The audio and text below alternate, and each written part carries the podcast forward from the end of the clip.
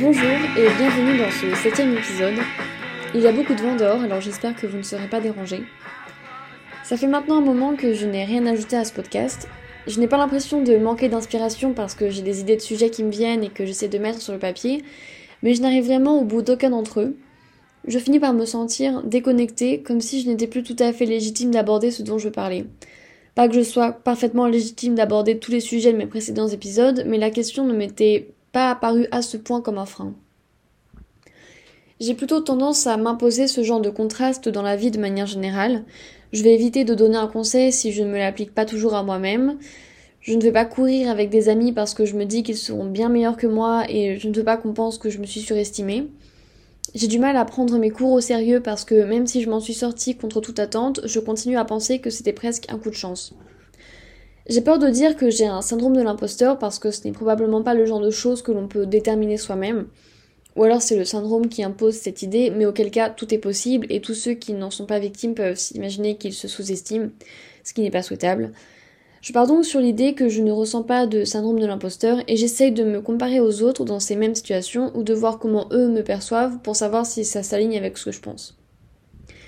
Je vois ça presque comme une maladie à cause du terme probablement, mais ce n'est sûrement pas une bonne vision.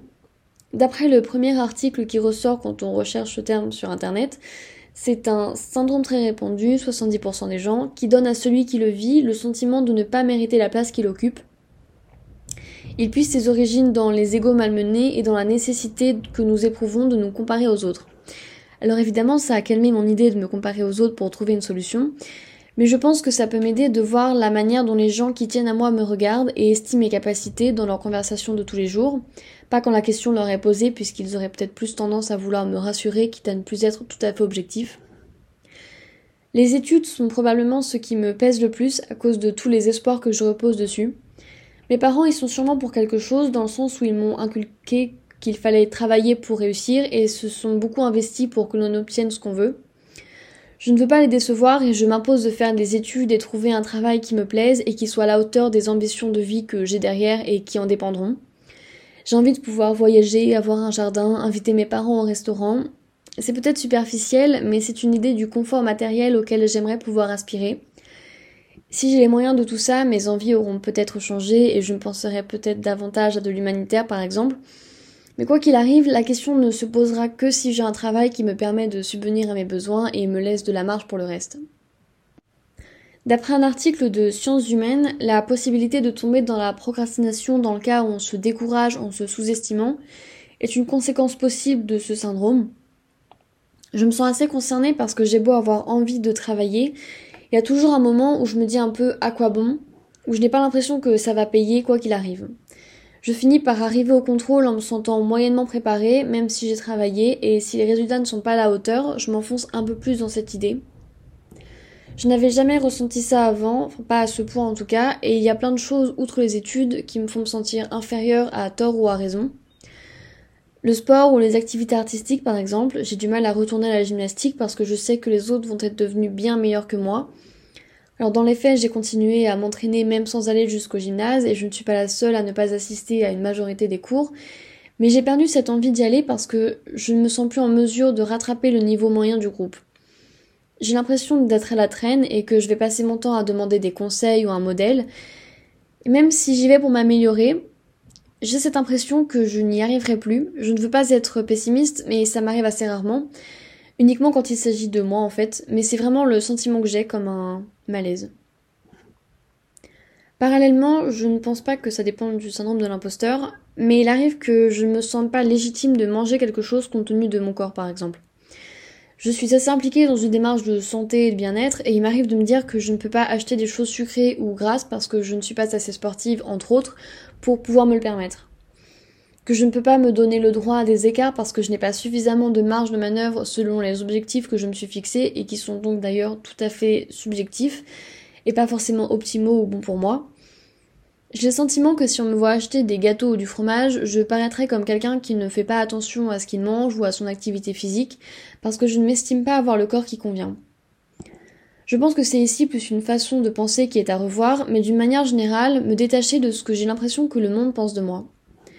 Les gens qui me jugent sont ceux que je ne connais pas, que je croise dans la rue, avec qui je me retrouve à patienter à une caisse ou qui me doublent quand je cours. Je ne pense pas juger les gens, en tout cas pas la grande majorité, et j'imagine que c'en est de même pour eux. Les gens qui tiennent à moi, ceux avec qui je passe mes journées à l'université ou en week-end, ne me jugent pas ou ne le font savoir, mais il n'y a jamais rien de méchant, d'actif ni de définitif. Il n'y a que leur avis qui compte, même si n'être confronté qu'à un panel qui peut penser, se comporter plus ou moins comme soi n'expose pas forcément à une réalité plus générale. Ça m'arrive souvent que mes amis prennent en compte mon avis sur un exercice ou me demandent des conseils. Si je peux les aider, je me sens d'autant mieux qu'ils ont pensé à moi et que j'ai été à la hauteur de leurs questions. Je ne veux pas spécialement être meilleur que les autres, mais juste me sentir légitime d'être parmi eux et de concourir pour la même chose. Quand mes parents sont fiers de moi, d'avoir réussi à rentrer dans une école d'ingénieur, d'avoir des projets à côté, d'essayer d'avoir un mode de vie sain, je me sens évidemment contente d'arriver à coller à leurs attentes, mais je garde en tête une idée assez nuancée parce que j'ai l'impression que c'est pour m'inciter à travailler plus, à rester dans ma lancée. Et je ne veux pas avoir de double sens s'il n'y en a pas, mais je pense que j'ai besoin d'être félicitée si c'est légitime pour ce que j'ai fait, et non pour ce qu'on espère que je vais faire ensuite, une fois qu'on m'aura informé que c'est le chemin que l'on veut que je suive. J'ai peur qu'on attende toujours plus de moi et que je ne sois pas capable de satisfaire ces attentes. J'ai lu que les périodes de transition dans un nouveau travail suite à une promotion, le début d'un cycle universitaire, étaient des moteurs du syndrome de l'imposteur. Il fait se remettre en question en rajoutant d'un coup plein de champs où l'on doit prouver sa valeur, se donner une raison d'être là. Parcoursup m'a un peu donné l'impression que je valais quelque chose sur le plan des études au-delà du lycée parce qu'il m'a ouvert des portes que l'on m'avait dites fermées. Même si je suis contente d'avoir accès à ce que je voulais, je ne m'estime pas à la hauteur. Et d'autant plus qu'un professeur de mon école nous a informé qu'ils avaient pris plus de monde cette année en prévention du manque d'ingénieurs dans les prochaines années. Étant arrivé plutôt à la fin de la liste d'admission, je me suis dit que je n'aurais pas eu le niveau des autres années et que pour autant les cours présenteront toujours les mêmes difficultés. J'ai cette impression récurrente que je n'ai pas ma place même si on nous le répète. J'ai eu 18 ans il y a pas très longtemps et j'ai été parmi les derniers de mes amis. J'ai eu le sentiment, qu'ils ne partageaient probablement pas, que je passais une étape de ma vie, que nous n'étions plus des enfants et que je devais me montrer aussi mature que je me suis figuré la majorité, parce que personne ne m'a dit à quoi ça devait ressembler, dans les faits rien n'a vraiment changé. Je me suis dit que je devais être plus réfléchie, plus impliquée, avoir des convictions, des buts bien définis, alors que même si d'un côté j'ai plus ou moins déjà tout ça, je me suis remise en question comme si ce n'était plus assez, comme si ce n'était pas bon parce que les autres en ont plus l'air que moi. Alors que je pensais ma confiance en moi bien meilleure qu'avant, surtout grâce aux gens qui m'entourent, je me rends compte qu'elle est un peu en dents de scie, juste des hauts et des bas, qu'elle ne dépend que de ma performance sur le moment et que même dans une journée elle peut varier selon une réflexion d'un prof ou la météo. Il y a des moments où j'ai l'impression que tout marche bien pour moi, que je suis à la hauteur, mais c'est surtout des moments où on n'attend rien de moi. J'ai peut-être l'idée que l'on n'attend rien de moi uniquement quand je suis capable de fournir ce que l'on me demande ou ce que je m'impose. Pendant un moment, j'arrivais à courir plus de 9 km en une heure. Je m'estimais contente de moi parce que je n'ai pas toujours eu de cardio et que je m'étais fixé 10 km en une heure comme objectif quand j'avais commencé à courir. Juste après, j'ai eu le Covid, j'ai été clouée chez moi, et quand j'ai recommencé à courir, j'ai eu du mal parce que j'avais dû m'arrêter deux semaines. Et ce n'est pas toujours plaisant de courir, je sais que je me sens bien après, mais sur le moment, quand il faut dépasser le coup au mental du troisième kilomètre, j'ai très envie de m'arrêter. Et le Covid a été comme une excuse pour moi et je me remets difficilement à la course parce que j'ai cette idée en tête que c'est pas grave si j'y arrive pas, que j'ai un peu raté mon créneau et que ça ne vaut pas la peine de s'entêter dans une démarche qui peut être aussi vaine que difficile, un peu de la même manière que la gymnastique. C'est un peu comme si je réalisais que je ne suis pas quelqu'un de sportif, que je serai jamais au niveau auquel j'aspire, alors qu'évidemment n'importe qui peut devenir ce qu'il veut, ça prend juste plus ou moins d'efforts, de temps, de motivation. C'est peut-être un défaut de force d'esprit que j'ai ou le fait de ne pas avoir douté de mes capacités pendant trop longtemps parce que j'arrivais à atteindre ce qu'on attendait de moi. Enfin, comme je l'ai déjà dit, je changeais d'activité si je voyais que je n'y arrivais pas parce que ça me lassait de ne rien créer réellement, mais juste de patauger dans une médiocrité à laquelle je pensais être limité très vite. Je ne sais pas réellement comment me sortir de cet état d'esprit, qui est presque même devenu une sorte de mode de vie parce qu'il conditionne ce que je fais, la manière dont je le fais et le sentiment que j'en ai après coup, mon humeur, potentiellement ma vie après, etc.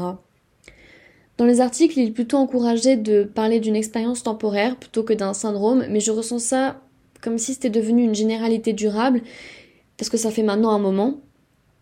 Il est recommandé de s'apprécier sans condition en se montrant moins perfectionniste et plus indulgent avec ses erreurs, et que le malaise peut aussi se dissiper en parlant avec son entourage, qui joue un rôle essentiel pour rassurer sur sa propre valeur, et quand ce n'est pas suffisant avec un professionnel. J'espère que cet épisode vous aura intéressé et peut-être encouragé à être aussi honnête que j'essaie de l'être sur mes ressentiments. Je pense qu'accepter l'idée que je me rabaisse peut être un bon point de départ, que ce soit vrai ou non, je vais pouvoir me fier à la façon dont je perçois mes capacités. Bonne journée